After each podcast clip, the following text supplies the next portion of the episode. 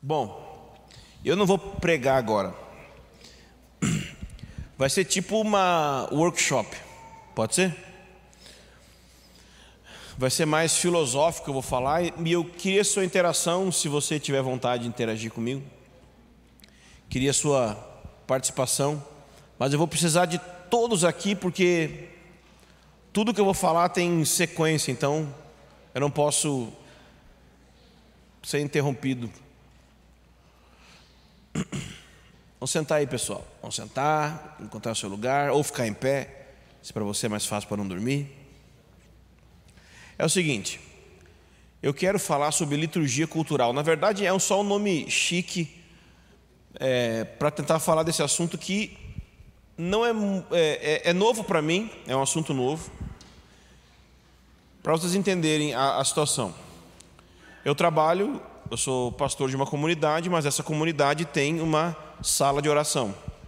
Então nós temos mais ou menos quatro reuniões de oração por dia lá nessa sala. E quando você começa a ter oração todos os dias, em mais de um horário por dia, você começa a enfrentar alguns problemas do que ter uma reunião de oração por semana ou ter algumas reuniões. De... Quanto mais reuniões de oração você vai ter, mais problemas você vai enfrentar com basicamente o problema de de que maneira a reunião deve ser. Como que a gente deve organizar? Como que deve ser uma reunião participativa, uma reunião onde as pessoas se sintam incluídas para orar, onde as crianças possam orar, onde pessoas mais velhas possam orar, onde não é uma coisa só de uma espécie de uma elite orando, mas toda a igreja, porque esse é o que eu estou tentando fazer, é levar toda a comunidade que eu estou pastoreando para orar. E nós temos então quatro reuniões de oração por dia, fazendo isso, trabalhando com oração. Então, obviamente, eu caí na questão da liturgia, ou seja, qual é o tipo de liturgia que facilite a experiência da oração? Qual o tipo de liturgia que facilite? Porque se você, você vai descobrir comigo, por exemplo, é, tem irmãs aqui que trabalham, que ministram louvor, que cantam, que tocam alguma coisa. Levanta a mão. Tem algumas irmãs? Alguma irmã? Nenhuma irmã que canta, que toca? Uma, duas, três, quatro, cinco, seis, sete, oito, nove. Ok. Irmãs, como é que é liderar o louvor no dia que está de TPM? Hum? A benção, né? Nunca tive, mas eu imagino que seja difícil. Então, quem aqui, quem aqui trabalha com louvor, com música, ou, ou prega também e é casado? Quem é casado e, e ministra ou louvor ou prega? Levanta a mão. Ok. Só isso. Quantos não vão levantar a mão? Não importa o que eu pergunte, levanta a mão. Obrigado. É, quem aqui já brigou no caminho da igreja ou logo antes do culto que você ia pregar ou ministrar o louvor? Você levantar, eu vou ficar aqui, cara. Né? Eu não vou para esse negócio. Quem sou eu? Estou brigando, né?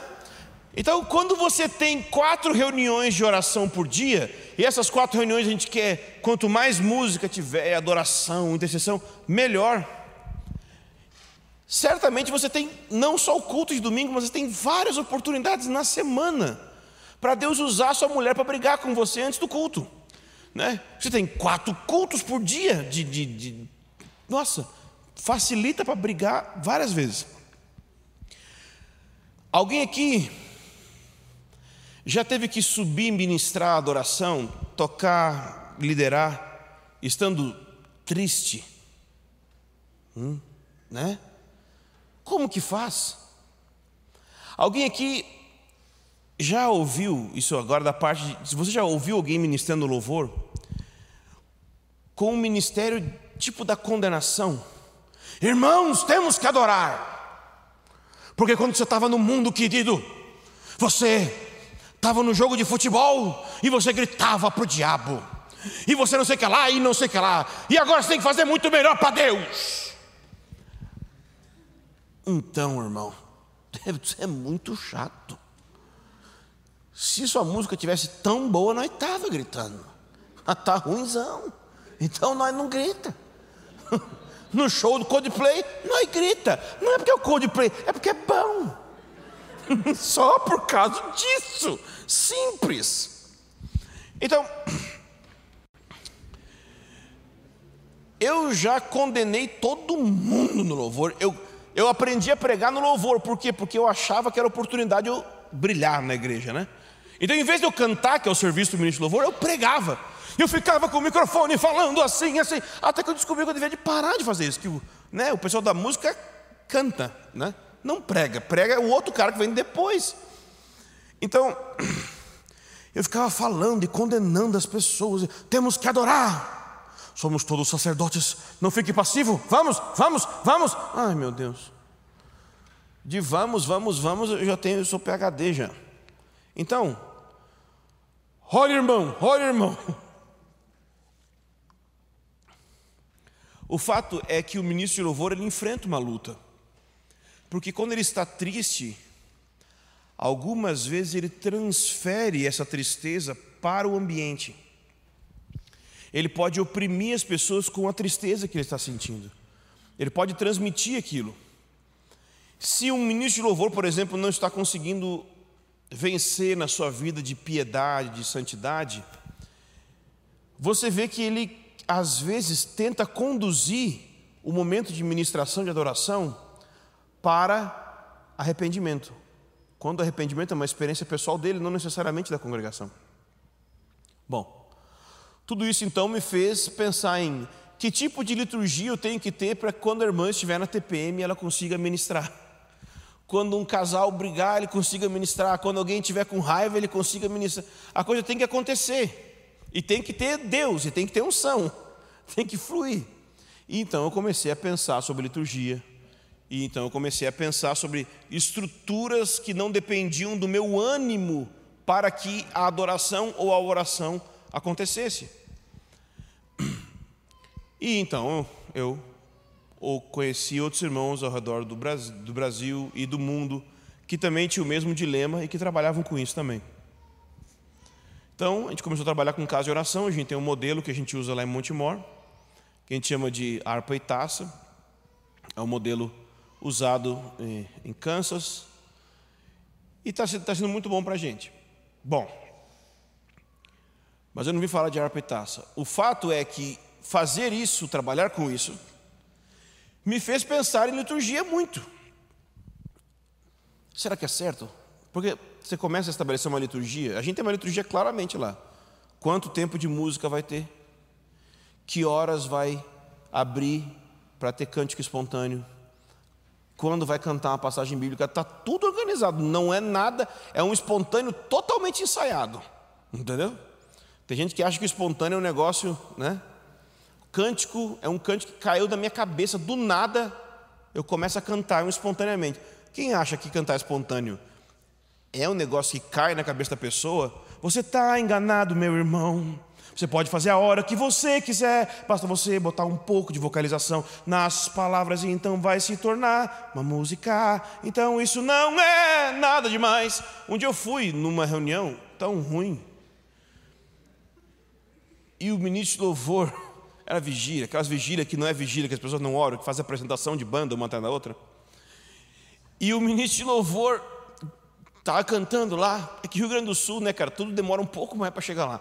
Aí o ministro louvor, é sensatez também, o ministro louvor está cantando, e aí ó, chega um papelzinho na mão dele e fala: Você que tem o carro XYZ e tal, está atrapalhando a saída do estacionamento. Então você canta a hora que você quiser, inclusive como esse cara fez. Infelizmente ele fez. Né? Então, eu posso muito bem chegar para os ministros de louvor da comunidade e falar, agora cante um espontâneo. E, inclusive tem vezes que eu chego e falo, cante espontâneo sobre isso. Na hora. E eles vão cantar. Eu abro uma passagem bíblica e falo, canta um espontâneo sobre isso aqui agora. Ele pega e. E sai. E é de Deus. Mas fui eu que mandei. e flui unção mas foi programado. E esse é o mistério. Porque a gente pensa que se é programado não tem unção, se é unção não é programado. Bom, é muita coisa. Mas o fato é que porque eu comecei a estudar liturgia, eu conheci um autor chamado James K. A. Smith, e ele é um, um filósofo e um teólogo, e ele trabalha no Kelvin College e no Biola University, e ele ensina sobre filosofia, filosofia da religião. Ele tem um livro em português que se chama Cartas ao Jovem Calvinista, que é uma é, um, é semelhante àquele livro do Heinrich Maria Hilke, Cartas a um Jovem Poeta, ou o mais antigo, que é Cartas ao, ao Jovem Católico. E ele vai, porque como teve uma onda de neocalvinismo no mundo nos últimos dez anos, ele vai orientar o rapaz a não entrar em certas arrogâncias do calvinismo. É o único livro dele em português que tem. Só que esse não é o assunto dele, isso é só um livreto que ele fez. Ele fala mesmo é sobre cultura, desenvolvimento da cultura e a relação da liturgia com a cultura. Ok? Então eu comecei a estudar porque no processo de estudar sobre adoração eu conheci esse livro que o Aldair traduziu, chama From the Silence to Song, do Peter Leithart que é o livro que, que a gente tem lido para falar sobre o tabernáculo de Davi. É o melhor livro que existe sobre o tabernáculo de Davi. Ele fez uma versão e está em português. Então, um dia vai lançar, vai ser vendido, você vai poder comprar. Não, eu não vou te dar. E então, é, esse autor era conhecido do outro e eu fui lendo, fui conhecendo e tal. E as reflexões sobre liturgia que esse cara fez, o James Smith, me pegou de vez, me atrapalhou minha vida. E parou, eu tive que parar um monte de coisa que eu estava fazendo e refletir sobre liturgia de maneiras que eu nunca tinha pensado antes. Pensar sobre ritual, como eu nunca tinha pensado antes. E eu sei que ritual, liturgia, ou como ele falou, dogmático, tudo isso é sinônimo de demônio na igreja evangélica. Liturgia, Satanás entrou no ambiente. Hã? Mas não é. Eu queria então expor um pouco da teoria do James Smith para você. Se um dia lançar em português o livro dele, leia. Se você lê em inglês, ele tem três livros, que são os principais dessa teoria. O primeiro é que acabou de sair, é You Are What You Love, muito bom.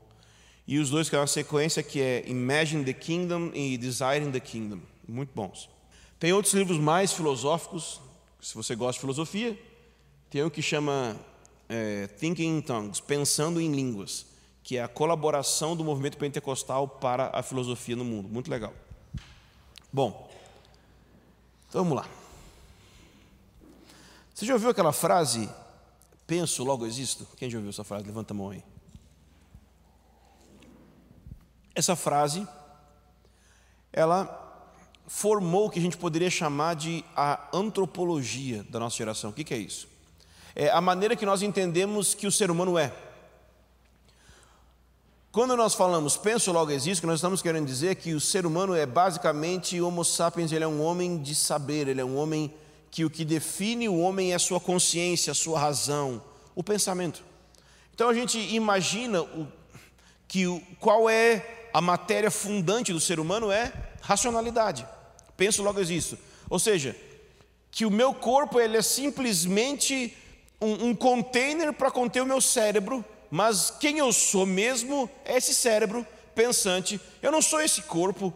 O que eu sou é um ser racional. Somos seres racionais. Basicamente, nós poderíamos, a vida poderia ser assim. Nosso ser poderia ser um cérebro em cima de um, de, um, de um, palito, um cérebro em cima de um pedaço de pau, porque é isso que é o ser humano. O ser humano é um ser racional, o ser humano é um ser pensante. Essa, basicamente, é a antropologia que a gente desenvolve, ou seja, a antropologia tem a ver com o estudo do ser humano, o que a gente entende que o ser humano é. Então, nossa antropologia, basicamente, é racionalista, a gente entende que o ser humano é o que ele pensa. Mas nem sempre a gente vive baseado no que a gente pensa. Tudo que você, se eu quisesse saber quem você é, se eu quisesse te conhecer de fato, e eu perguntar para você assim, o que você pensa, eu não ia de fato chegar a um conhecimento verdadeiro sobre você. Se eu quisesse te conhecer e eu perguntar para você sobre as teorias que você acredita, as racionalizações que você faz na sua vida, isso não iria me dizer quem você é de fato. Portanto, penso logo existo não pode definir plenamente quem você é, pode definir em parte. Quem já ouviu falar sobre cosmovisão? Já fez algum estudo, alguma coisa sobre cosmovisão cristã? Muita gente fala sobre cosmovisão, mais ou menos o seguinte, entendendo assim: no mundo as pessoas têm uma cosmovisão errada. E nós precisamos então combater a cosmovisão errada com uma cosmovisão certa, porque se nós mudarmos a maneira que as pessoas pensam, nós vamos conseguir mudar a maneira que as pessoas vivem. Então a gente tem muito pregação, e estudo bíblico, e Bíblia, e, e escola bíblica, porque nós estamos focados em nós temos que mudar a maneira que as pessoas pensam. Porque se elas pensarem diferente, elas vão viver diferente. Mas você já parou para pensar que tem muita coisa que você pensa que você não vive? Você já parou para prestar atenção que você não vive de acordo com o que você pensa? E de fato a reforma protestante criticou, ah, os reformadores criticaram essa perspectiva simplesmente racionalista, porque os reformadores diziam que eu creio para então entender, e não eu entendo para então crer. Os reformadores afirmavam que a fé precede o entendimento dela mesma. Eu creio para depois entender o que significa crer. Então, os reformadores colocaram o ser humano como um ser credal, um ser de crença que o que me define é o que eu creio, eu creio ou não em Cristo, ok? Só que mesmo isso não define quem você é, porque, por exemplo, quantos aqui creem que santidade é o estilo de vida que você deve viver? Todo mundo levanta a mão. Quantos aqui vivem em santidade? Todo mundo abaixa a mão, né? Ou seja, minha crença não define como eu vivo, não define quem eu sou. Não. Você pode pensar e crer em muita coisa e ainda assim não viver de acordo com o que você pensa e o que você crê. Logo, o que você pensa e o que você crê não define quem você é. E é interessante quando você lê o Evangelho de João, por exemplo, no primeiro capítulo, Jesus ele chega para as pessoas e pergunta assim: O que você quer? Capítulo 1, versículo. Vamos ver aqui. João 1. Quando os discípulos de Jesus, quando os discípulos de João, perdão, vão encontrar Jesus,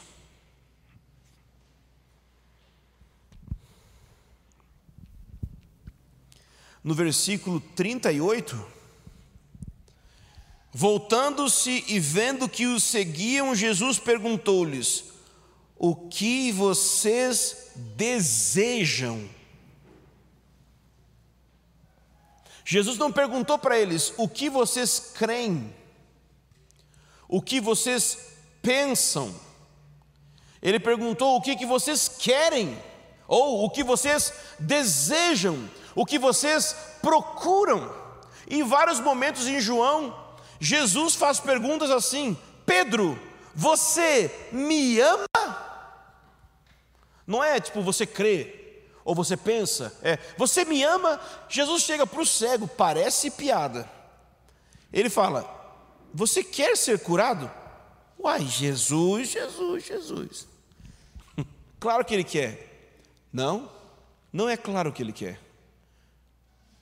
Às vezes, o que as pessoas acreditam sobre a vida e o que elas querem de fato na vida não são a mesma coisa.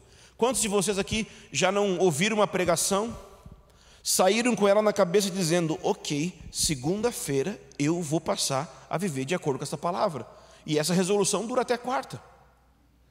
Alguma coisa aconteceu que aquilo que você pensou e creu não conseguiu ser metabolizado em algo prático. Todo mundo tem essa experiência, né? Estou falando de uma coisa que está dentro de você, que você conhece muito. Então, Jesus não perguntou o que eles pensavam ou o que eles criam. Jesus perguntou sobre o que eles desejavam. Porque o que eu quero ou o que eu desejo é que vai definir aonde eu vou estar. Sabe por que, que eu não consigo chegar num lugar aonde eu penso ou no lugar aonde eu creio que eu deveria estar? Porque eu não quero. Não, irmão, mas eu quero sim. Não, não, não, você não entendeu. E eu vou te contar uma história para você entender. Tem um filme chamado, eu acho que é Stalker. É, é Stalker além do filme? É, né? É The Stalker, não é Stalker, é The Stalker. Tem uns três filmes com esse nome, tá? É um que tem um joguinho de videogame, inclusive. Se você é viciado em videogame, você sabe o que eu estou falando. É um filme antigo, então, esse filme tem três personagens: tem o professor, o escritor e o Stalker, que é tipo um guia. E eles vivem num mundo pós-apocalíptico, onde nesse mundo pós-apocalíptico existe um lugar chamado The Zone, a zona. E nessa zona é o único lugar onde não foi afetado pelos problemas pós-apocalípticos, tipo bomba atômica, alguma coisa assim. E nesse lugar, nessa cidade perfeita, existe uma, uma sala que é chamada a sala. Super criativo, né? É, então, na sala, se você conseguir chegar lá, tudo o que você mais deseja no profundo, no mais profundo do seu coração, você vai conseguir, você vai receber. Então a história do filme é basicamente o stalker, o guia, levando o professor e o escritor até esse lugar. Então quando eles chegam finalmente no lugar, eles chegam nesse, nessa sala, perto dessa sala que é como se fosse um lugar que algum experimento científico deu errado ah, e tal. E, ele, e então finalmente eles estão diante da porta. O Stalker fala assim: muito bem, nós finalmente chegamos no fim da nossa jornada, estamos aqui diante da sala. Quem quer ser o primeiro a entrar? O que, que você acha que foi a reação dos dois homens? Eles deram um passo para trás e hesitam de entrar. Por que, que eles hesitam? Por que, que agora que finalmente eles estão no lugar, que eles vão ter tudo que eles, que eles mais querem, por que eles não entram no lugar que pode dar a eles o que eles mais querem? Porque eles não sabem o que eles querem, e eles têm medo do que eles querem, porque pode ser que aquilo que eles querem nem mesmo eles estão cientes daquilo. Entende? Você não faz as coisas que você pensa e crê porque você não as quer. Mas esse querer que eu estou me referindo aí não é uma decisão simples, simplista. Eu estou falando sobre os desejos profundos do seu coração. No fim das contas, você está exatamente onde você quer. Mas infelizmente aquilo que você quer não é aquilo que você crê que deveria de querer. Mas é o que você quer, e porque você quer, você está lá. Está profundo, querido, está meio. Para depois do meio-dia, meio, né? Mas é o que eu tinha para te falar. Desculpa, é só o que eu tinha para explicar. Então, o que nos define como seres humanos não é o que nós pensamos, nem o que nós acreditamos. O que nos define como seres humanos é o que nós desejamos. Nós não somos principalmente seres racionais, nem seres credais de credo, nós somos seres passionais. Nós não somos primariamente racionais, nós somos primariamente amantes. A essência do nosso ser, a essência daquilo que nos define como seres humanos, não é o que nós pensamos, nem o que nós cremos, mas é aquilo que nós amamos. O amor, e eu não estou falando aqui amor de simplesmente amor romântico, não, mas as tuas entranhas, os teus anseios, é isso que define aonde você está. Você está onde o seu coração te levou. Ou seja, no fim das contas, o que te define não é teu cérebro, o que te define é o teu coração. A Bíblia não diz que é o burro que diz em seu coração não a Deus. A Bíblia diz que é o tolo que diz em seu coração não a Deus. Ou seja, o ateísmo não é fruto de cognição, de raciocínio, é fruto de algo no, na alma, no interior, no coração. O ateísmo não se fundamenta numa conclusão simplesmente racionalista da vida. Não, a estrutura racional que se forma do ateísmo, ela é resultante de uma decisão prévia tomada na alma. O coração vem antes. O que que Provérbios diz? Guarda o teu coração, porque dele procedem as fontes de vida. Toda a tua vida flui não a partir do cérebro, mas a partir do anseio, a partir do desejo. E se você quiser estudar mais sobre isso, aconselho você ler um teórico da, de negócios e tudo mais que chama David Brooks. Tem é, ele tem no TED Talks algumas falas dele, mas tem um livro dele, O Animal Social. Muito bom para você entender mais sobre essa maneira de que muita gente tem sucesso não porque é inteligente, tem sucesso porque tem o desejo colocado no lugar certo. Se no mundo estão sabendo já sobre isso, a gente já deveria saber um bom tempo, né? Você é aquilo que você ama. Mas a questão é o seguinte: o que, que é amor? Porque se eu sou aquilo que eu amo, eu preciso entender o que é o amor para eu entender quem eu sou. Não é simples assim. Então a primeira coisa que você tem que entender é que, assim como o pensamento, o amor não existe por si só. Já parou para pensar nisso? Que não existe como você ter um pensamento que não esteja pensando em nada, seja apenas um pensamento? vamos lá, vamos voltar. Todo pensamento, quando acontece, ele sempre está atrelado a algo que ele pensa. E mesmo quem pensa sobre pensamento, pensa sobre algo, sobre o pensamento. Mas é mais ou menos como colocar um, uma lente de óculos na frente de outra lente de óculos. Você não vê muita coisa, né? Qual é o objetivo da lente de óculos? É olhar um mundo objetivo fora de mim, ok? As coisas concretas fora de mim. Qual o objetivo do teu pensamento? Você, o objetivo do teu pensamento é pensar sobre algo. Não tem como você ter um pensamento por si só. Está aqui o pensamento, ó, ó, pensamento. Não. Pensamento está sempre relacionado com o objeto que é pensado. Bom, da mesma forma é o amor, que mexe com a minha cabeça e me deixa assim. A frase, a frase pedia, gente, a bola estava ali para chutar. É, Jamais. O amor vai existir se não houver o amado. Não tem como existir amor por si só, se não existir o objeto que é amado por esse amor. Você, ok? Você consegue entender? Assim como o pensamento, tem que ter aquele objeto. Então, o amor, basicamente, ele tem a ver com uma seta que aponta para fora dele para alguma coisa que o chama a atenção, tipo um imã que vai atraindo. O amor, ele é assim.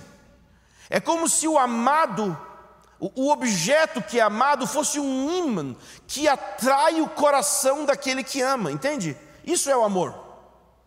O amor tem a ver com uma jornada em direção àquilo que eu amo. Isso é o amor. E portanto, quando você olha o Senhor dos Anéis, você chora. Por que, que você chora vendo o Senhor dos Anéis? Porque a jornada da vida do Frodo, até chegar no fim, fala lá dentro de você, porque você também está vivendo uma jornada para alcançar algo que às vezes você nem entende perfeitamente o que é. Mas esse senso de peregrinação, esse senso de jornada é tão forte no nosso interior, porque isso é o que nos define. O amor sempre está em busca do amado. E portanto, no fim das contas, viver é caçar, viver é buscar, viver é correr atrás de alguma coisa. O sentido da vida, independente de certo e errado, não é nem o sentido, mas a definição da vida, tem a ver com você estar correndo atrás de algo. E, e você está correndo, querendo ou não. Não, mas eu não sinto que eu estou correndo atrás de nada, você está. Às vezes, totalmente parado, você está correndo atrás de si mesmo, porque você está muito apaixonado por si mesmo, mas atrás de alguém você está. O amor, ele é sempre uma seta apontando em uma direção. O amor é intencional, Intencional no sentido de que ele tem intenções e propósitos. O amor ele possui telos, o amor ele possui um propósito que o guia para fora. Portanto, você é aquilo que você ama. Mas o amor é uma jornada para fora de você mesmo, em busca do objeto amado. E esse é o sentido da vida. Como que eu chamo essa jornada de correr atrás daquilo que eu mais amo? Por exemplo, se eu amo experiências sensoriais que são facilitadas por drogas, e esse amor vai aumentando cada vez mais. Como que se chama a vida da pessoa que está vivendo esse amor? Vício. Mas o vício tem um outro nome, mais comum ao dia a dia: hábito. Todo o amor é definido por um hábito porque o hábito é onde eu habito. O hábito é onde de fato eu estou. Porque aquilo que eu estou habituado a fazer, é nesse lugar que eu existo de fato. Os hábitos definem para onde eu vou estar no fim do dia e no fim da vida. Se você ama alguém, de alguma forma, essa seta para te levar ao objetivo final, essa jornada vai te exigir hábito. Se você estiver aqui olhando, está olhando o pessoal tocando, e de repente a música se torna um amor para você, como um imã te atraindo, ok? Isso vai custar algo se chama treino e ensaio. Você vai precisar desenvolver o hábito da música, até que a música se torne sua segunda natureza. Já ouviu falar nisso? Segunda natureza? É o que os filósofos falavam. O que é segunda natureza? São aquelas coisas que eu faço instintivamente, sem eu pensar nelas. Eu já estou fazendo elas. Vai dizer, Samuel, você, você fica pensando antes de cada coisa que você vai tocar da guitarra na bateria. Agora eu tenho que fazer isso. Aí ele faz isso. Jamais. Quer ver uma coisa? Responde aí, gente, rápido. Onde está a letra F no teclado do seu computador? Vai, responde. Onde está? Ali, ó. Essa é a resposta certa. Assim. Por que, que ela fez assim? Porque de tanto escrever, o dedo dela tem uma memória. Seu corpo tem uma memória. O seu corpo lembra de algo. Por que, que a pessoa, quando está tocando, ela vai estar tocando? Quem sabe tocar? Você acha que, tipo, sei lá, o Steve vai, ele é vivo ainda? Você acha que ele pensa no solo que ele faz na guitarra? Não, agora eu tenho que tocar assim, agora eu tenho que tocar assim. Gente, é mais rápido que o pensamento, eu acho que lá, não sei, sei lá não tem como pensar e executar. A execução corpórea é racionalização do ato. o que ele faz com o corpo vem antes de pensar sobre o que fazer. Porque o hábito estabelece uma segunda natureza que faz com que eu viva coisas antes mesmo de pensar nelas. Ok? Tudo bem? Porque a vida é assim. Quando eu aprendi a dirigir carro, não que eu seja um exímio, mas eu tenho o objetivo de ser piloto de fogo um dia. Eu queria fazer aqueles, aquelas aulas de direção ofensiva, acho lindo. Mas até chegar lá. Mas eu lembro que no início eu tinha que olhar para a marcha para saber que marcha eu ia botar. Hum, olhava, pum, trocava. Só que às vezes até eu olhar para frente e tem outro carro, né? Hoje em dia tem vezes que eu nem sei como é que eu cheguei na minha casa. Que no processo de sair do salão da igreja lá, da sala de oração, até chegar em casa, eu não, eu não sei o que eu pensei. Eu estou em casa. Dirigir por aquela estrada se tornou uma segunda natureza para mim. Por aquela rua, se tornou uma segunda natureza para mim. Quando eu toco violão, eu, né, quando eu violo tocão, né, quando eu vou violar tocão, eu fico olhando para as notas, porque eu não sou bom. Eu fico lá, sol, pá, pá, pá. Pô, gente, o cara que toca mesmo, né? Já viu que esse cara tocando? Oh, Senhor, se eu fizer isso aqui, orando de olho fechado, eu erro tudo, cara. Então, o hábito, ele se estabelece em prol do amor, para que eu viva esse amor de maneira até mesmo subconsciente, tão entranhado no meu ser, que eu não tenho, é tipo, eu não tenho que viver como um amigo nosso, fez CPP com a gente, na minha turma, acho que foi, acho que foi na nossa turma, que ele um dia acordou de manhã e ele esqueceu que era crente, sério, ele esqueceu no sentido literal, não é assim que ele pecou, ele acordou e fazia pouco tempo que ele tinha convertido, ele esqueceu. E ele foi até um cabeleireiro cobrar um tanto de maconha que o cara devia dele. Ele chegou lá, porque queria fumar de manhã, não tinha nada. Ele chegou no cabeleireiro, brigou com o cara. É isso, isso, isso, isso. E o cara, ah, perdão, perdão. E ele voltou para cá. Quando ele estava voltando, ele, ih, cara, eu sou crente. Então, assim, não tinha descido para a segunda natureza dele ainda, essa parte aí que ele é crente. Hã? Não está drogado, não. Se eu te falar quem é, você vai concordar comigo.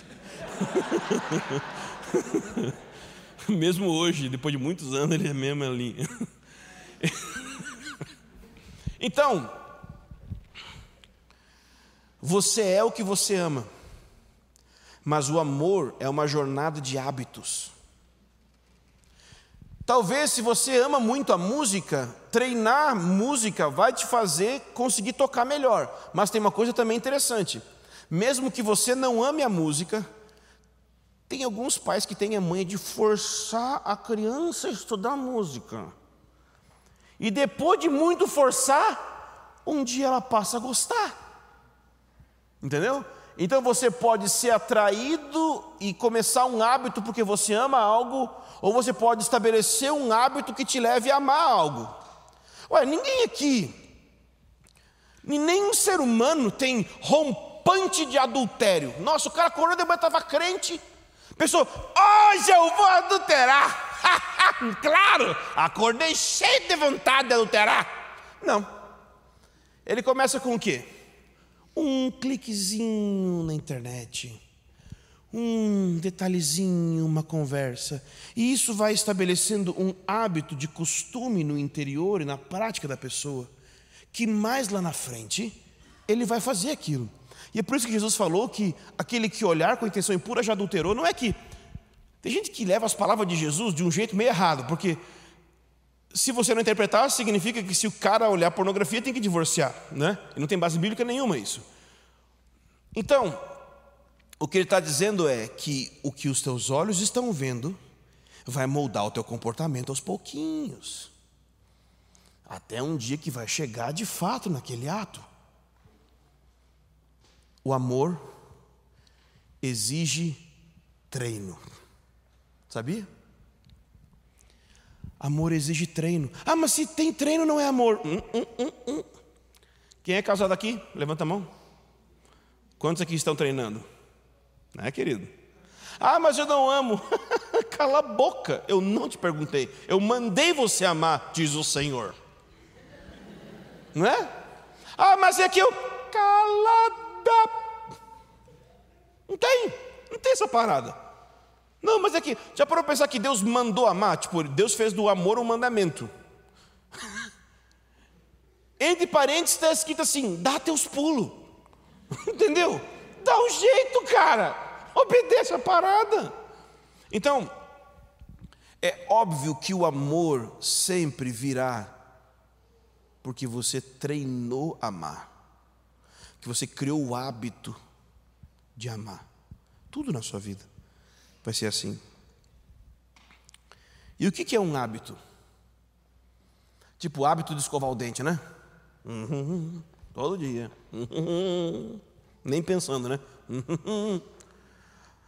Nem todo mundo, mas algumas pessoas, todos os dias, fazem a mesma coisa. Né? O Haroldo falou antes, ontem. O jeito que escova os dentes, o jeito que acorda, o jeito que arruma. Ou eu tenho um ritual de não arrumar a cama. Eu sou radical.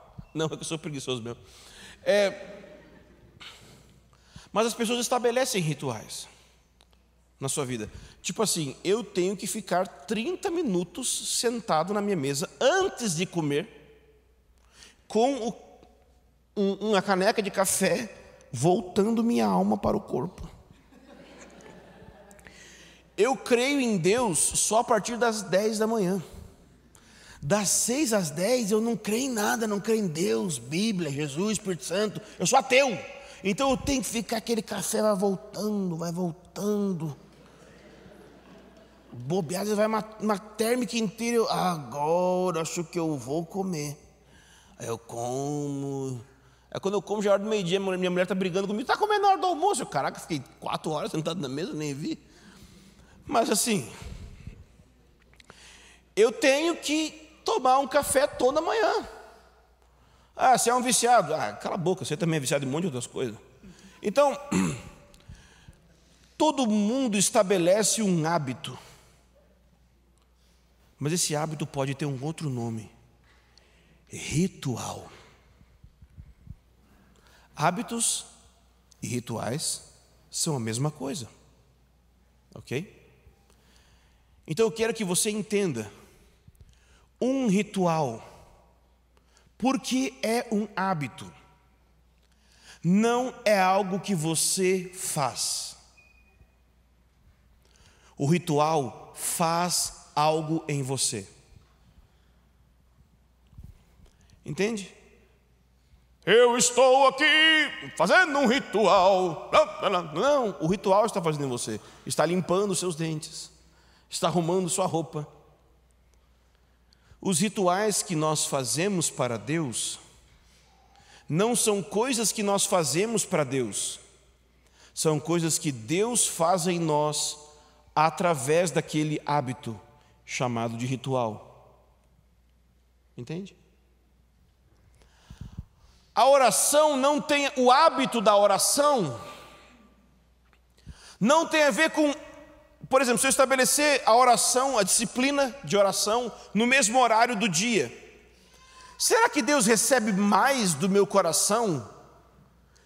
Se eu não, eu todo dia eu oro nessa hora. Ou, não, eu decido a hora que eu quiser orar e a hora que eu sentir eu oro. Isso vai afetar Deus, tipo assim, nossa, não orei no horário certo. Deus de manhã está tipo, nossa, estou decepcionado. Nossa, que difícil minha vida, meu filho não orou. Pô, Deus está tranquilo, está favorável, está suceleta, está beleza. Deus está de boa, não está nem aí, gente. O hábito e a disciplina de oração não tem a ver com algo que eu faço para Deus, mas tem a ver com algo que Deus faz em mim através daquele hábito. Entende? Os hábitos formam A formação espiritual, o discipulado, tem a ver com hábitos, tem a ver com reabituação, reabilitação, mudança dos hábitos para que o meu comportamento mude. E o que são? Um conjunto de rituais. Liturgia. Uma liturgia é um conjunto de rituais. A liturgia não é algo que nós fazemos para Deus. A liturgia tem a ver com algo que Deus faz em nós. Já parou para pensar? Hoje de manhã a gente adorou a Deus, não é? E Deus recebeu, e foi muito forte. Mas, querido, Deus não ia ficar mal se a gente não fizesse, e nem melhorou porque a gente fez. Tipo, porque sabe quando você é Deus, tipo, você não muda, tá ligado? Você é afetado pelo que as pessoas fazem, mas mudar você não muda. Deus não é impassível, intocável, a gente toca Ele com a nossa adoração. Mas melhorar Ele, mudar Ele, dar uma forcinha, não. O que acontece no ato de adoração? Seja sincero, por que, que o ato de adoração para você define se foi bom ou não foi bom? Por causa da sua experiência interior com aquilo. É como que você sai, e isso não é necessariamente errado. A adoração faz algo em você. Quando você adora, algo acontece no seu interior que muda. Não na hora que você adora. Mas assim como um hábito, na sequência de se permanecer fazendo aquilo. Não é uma reunião de adoração, pum, mudou meu coração. Não, não, não. não. É uma sequência continuada de liturgias. Vai mudar o seu coração. Agora nós vamos fazer um, um, um teste, uma viagem. Nós vamos fazer uma viagem agora. Ok? Prontos para viajar? nós vamos até um templo para adorar. Se você quiser fechar o olho para imaginar melhor, ok. Se você for dormir, não faça isso. Nós vamos até um templo para adorar. Nós estamos chegando nesse templo e ele é muito, muito, muito grande. E porque ele é muito grande, ele tem um estacionamento muito grande, porque pessoas de vários lugares do mundo estão vindo adorar nesse grande templo. Então nós deixamos o nosso carro no estacionamento e nós estamos indo até este lugar. E na entrada desse templo, nós temos portas de vidros enormes, grandes, coloridas. E ao entrar nesse lugar, nós não conhecemos muito bem como é a adoração naquele dia, como é a liturgia naquele dia. Então nós procuramos nos informar e nós começamos a andar nesse templo glorioso. Dentro desse templo existem várias outras pequenas capelas, onde você pode gastar tempo ali prestando culto. Na entrada de cada capela existem ícones, estátuas que estão revestidas do estilo de vida que todos nós mais desejamos. Você pode decidir entrar em um, uma dessas capelas e oferecer um sacrifício. Se você oferecer um sacrifício, então o sacerdote vai te dar uma bênção, algo como muito bom, volte sempre. Ao sair desse lugar, nós olhamos para as paredes e para o teto e nós vemos o, como é alto o teto desse lugar. Nós olhamos as paredes e nós vemos que não existem janelas porque foi estabelecido uma arquitetura que nos faça ficar mergulhados dentro da experiência litúrgica desse lugar.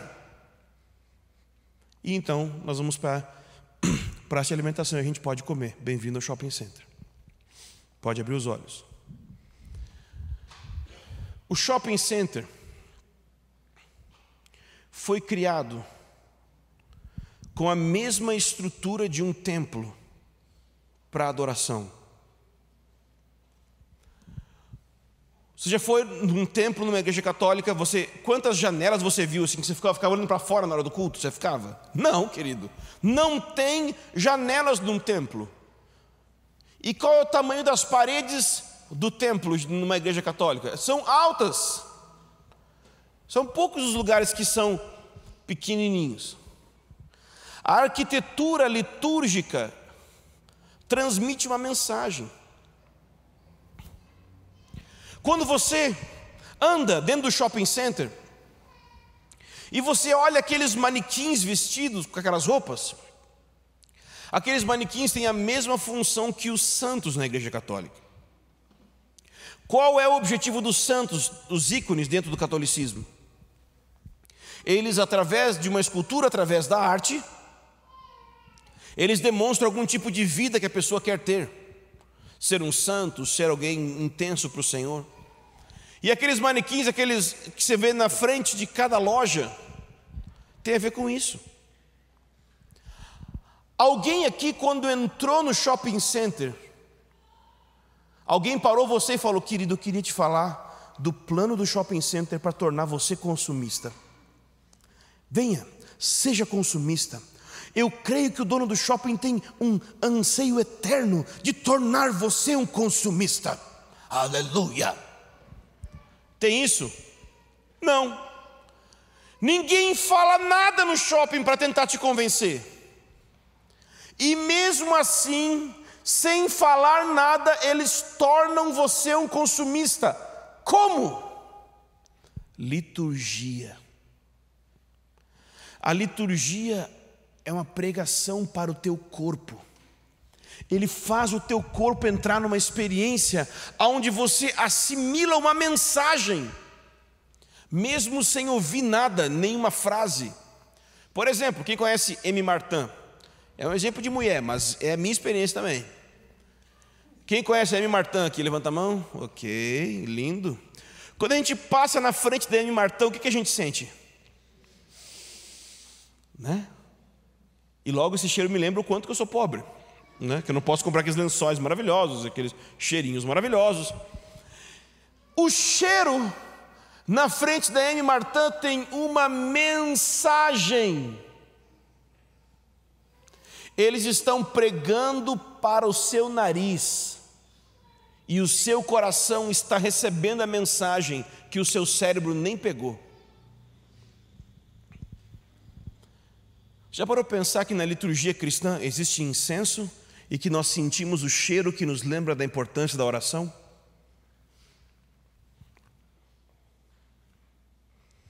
Então, a nossa cultura já descobriu isso.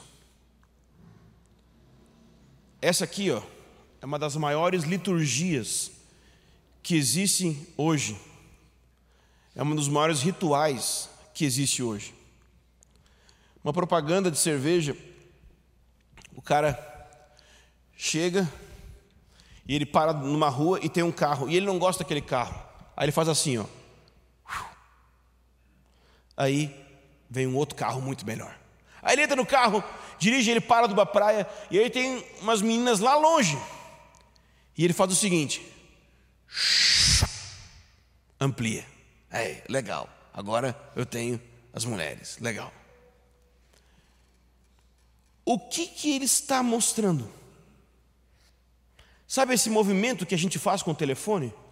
Ou com o iPad, tanto faz? Ele vai muito além da experiência, das informações que eu tenho ali. Ele está criando um comportamento onde eu não gosto disso, eu quero, descarta isso, amplia isso, me dá isso, desliga isso. O seu corpo está fazendo movimentos que estão transmitindo algo para o seu cérebro. Não é à toa que Steve Jobs disse que ele queria que o iPhone fosse uma extensão do corpo. A preocupação do Steve Jobs não era ou informação, ou comunicação. A preocupação do Steve Jobs era o corpo e a experiência sensorial das pessoas com esse aparelho. Por quê? Porque você é assim. Deus sabe que você é assim. Só a igreja que não. Porque você vive a semana inteira cheio de experiências sensoriais físicas, cheiro, comida, uma série de coisas. E você vem para a igreja e a única coisa que você recebe é informação na mente. E a gente se pergunta por que é que eu não consigo viver de acordo com o que Deus me chamou? Porque você está sendo trabalhado somente no seu cérebro. É óbvio que isso é importante, você não deve parar com isso, mas é limitado. Na igreja nós não temos apenas pregação, nós temos, por exemplo, os sacramentos. Ui, cuidado com essa palavra.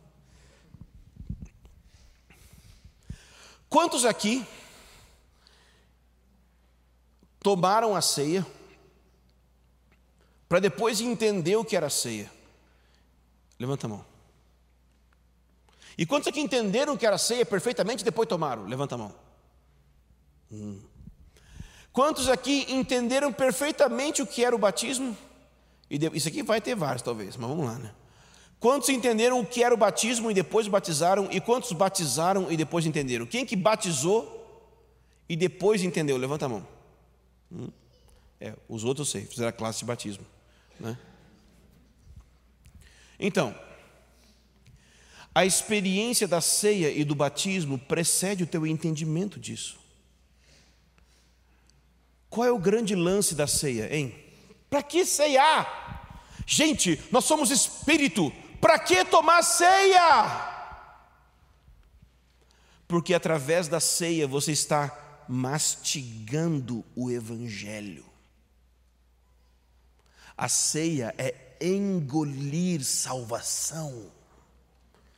Não tem a ver com você entender o que você está fazendo no seu cérebro tem a ver com você ingerir uma experiência. E a continuidade dessa experiência transmite uma mensagem para você. Toda liturgia tem uma mensagem. Sabe qual é o problema? Aquilo que o Haroldo falou ontem sobre não tem significado nenhum. Algumas liturgias. Por quê? Porque toda liturgia, por detrás dela, tem uma história que ela conta. E infelizmente algumas liturgias não possuem histórias. E aí a liturgia se torna ritualismo e não ritual. O ritualismo é a paixão pela ação externa desassociada do significado que ela possui. Então, toda a liturgia que a igreja estabeleceu, e quando eu estou falando liturgia, é porque vocês nunca Talvez tiveram uma experiência com algum tipo de liturgia muito profunda. Na igreja evangélica normal e pentecostal, principalmente, a gente não tem quase nada disso. Mas, por exemplo, em uma liturgia onde eu tenho que me ajoelhar, qual a importância de ajoelhar? Já que o meu espírito está diante de Deus, meu joelho está recebendo uma mensagem. Você é pequeno, Deus é grande, arrependa dos seus pecados.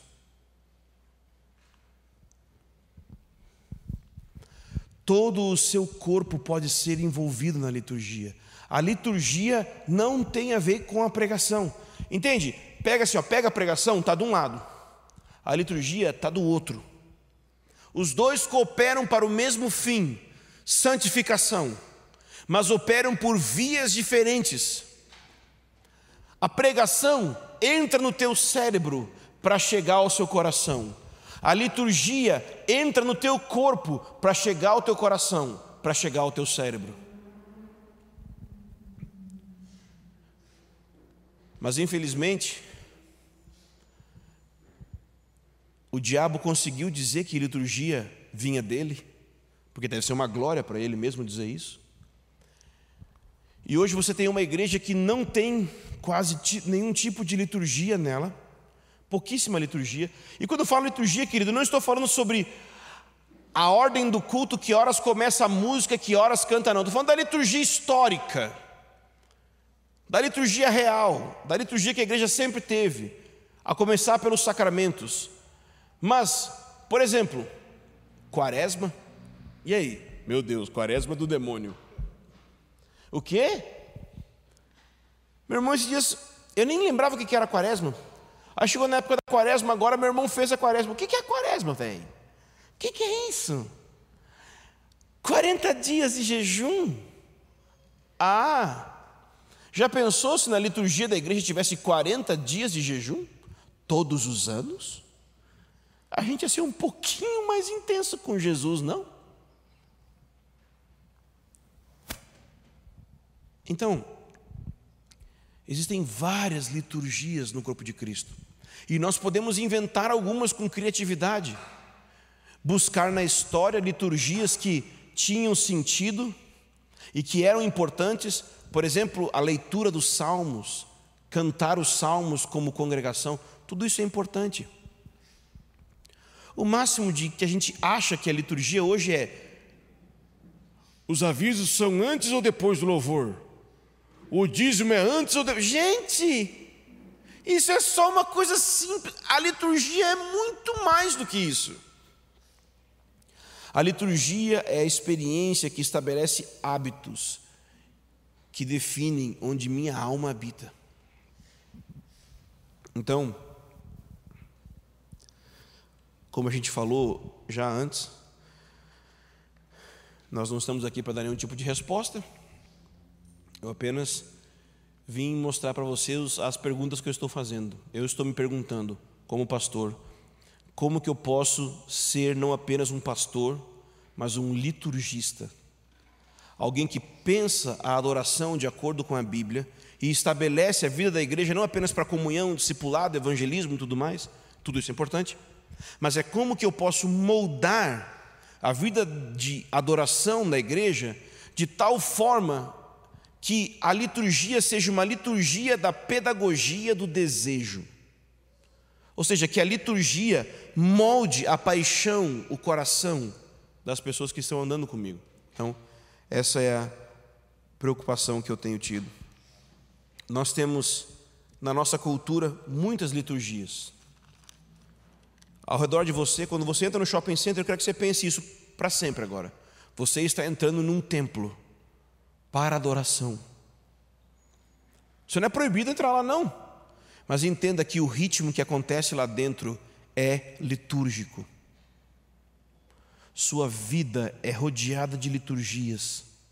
São hábitos e repetições que estão moldando sua alma e o seu amor. E Deus estabeleceu na igreja, na história, na tradição, liturgias que podem cooperar com o discipulado disciplinas espirituais, práticas coletivas que podem cooperar com o discipulado da igreja, a transformação do nosso coração. Ok?